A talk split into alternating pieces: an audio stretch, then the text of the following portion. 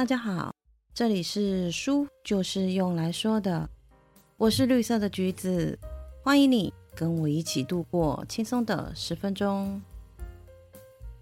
在上一集里面，我们说了断食加减糖可以成功，是因为糖类吃的少，血糖可以维持在一定的水平，胰岛素就不会分泌，当然也就不会造成脂肪的囤积了。另一个就是减糖饮食的最主要的重点，就是要减少有这边的糖类的摄取。今天我们接着来说糖类的外食要怎么吃。和减糖经常会被误解的哪些事？在节目开始之前，先来补充一下上一集我漏掉的一个重点。上一集里面有提到了糖类的计算公式是碳水化合物减去膳食纤维。如果是购买包装好的食品，这些资讯都会在包装盒上看到。我们只需要相减一下，就可以得到正确的糖类数值。然后再决定可以吃的分量。但是如果是没有包装的生鲜食物呢？我们就算了吗？不要管它了吗？还是就很偏执的就只买有包装的食物呢？不用这么辛苦，在这边提供大家一个卫福部食药署的网站。这个网站可以查询到大多数食物的营养资讯。只要搜索“食品营养成分资料库”就可以进入了。我也会把链接放在下方的资讯栏。进入网页以后，只要输入想要查询的食物名称就可以了。这个网站对食物全部的营养素都会标示出来，资讯可以说是相当的丰富，是减糖时候的好帮手。现在我们继续来谈我们上集没有说完的。减糖时外食要怎么吃？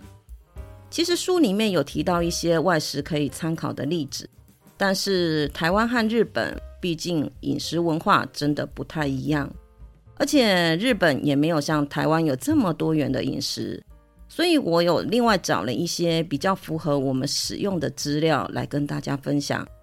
如果有遗漏的，一定要留言让我知道哦。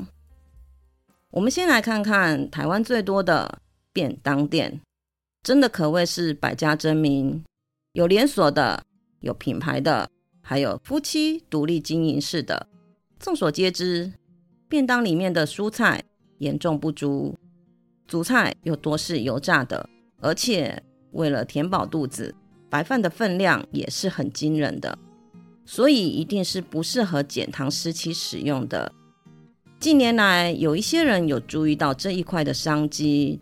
就有一些减糖的便当开始在市面上贩售了，用花椰菜米取代白饭，搭配酥肥鸡胸肉和水煮后再调味的蔬菜，达到了减糖的标准。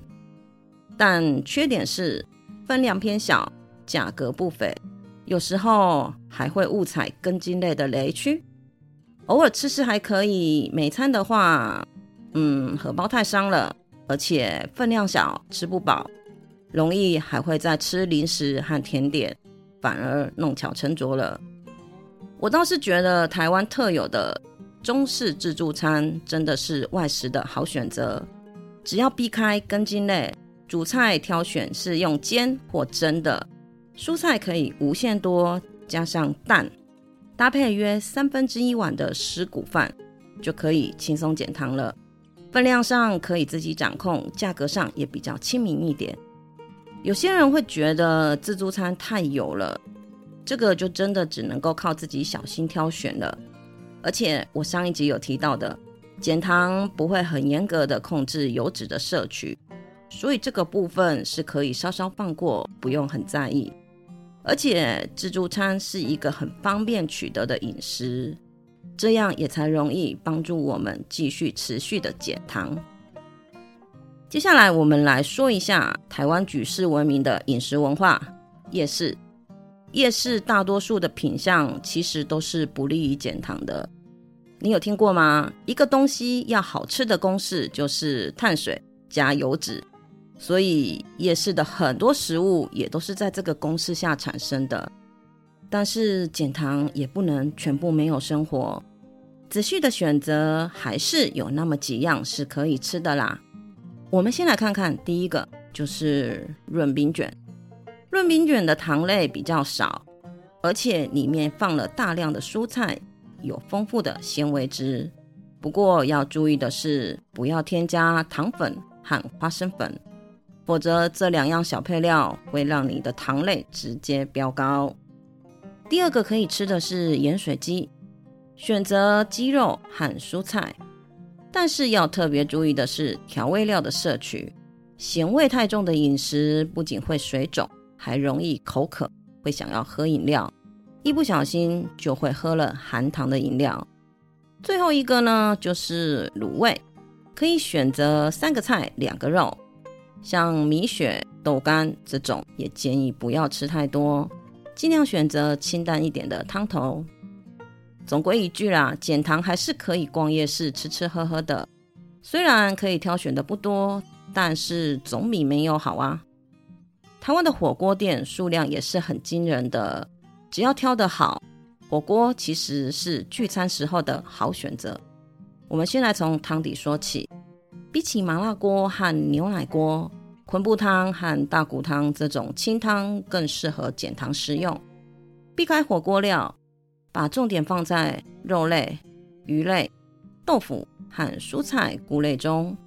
蘸酱的话呢，就可以利用葱、姜、蒜搭配酱油、白醋，用来取代沙茶酱和豆瓣酱。这样的蘸酱不仅比较健康，也可以减少糖类的摄取。另外，如果吃了芋头、南瓜、地瓜这些根茎类，就不要再吃白饭啊、面条啊这些精致的淀粉主食了。很多人喜欢的冬粉也是爆糖的大地雷哦，一百公克就有八十六克的碳水化合物。另外还有一个不能吃的就是汤，肉类入锅后就不建议再喝汤了，因为肉类的油脂、普林和蔬菜残留的农药、重金属。都会在煮肉的时候全部释放出来。如果真的没有喝汤不行，那就改在煮肉之前喝吧。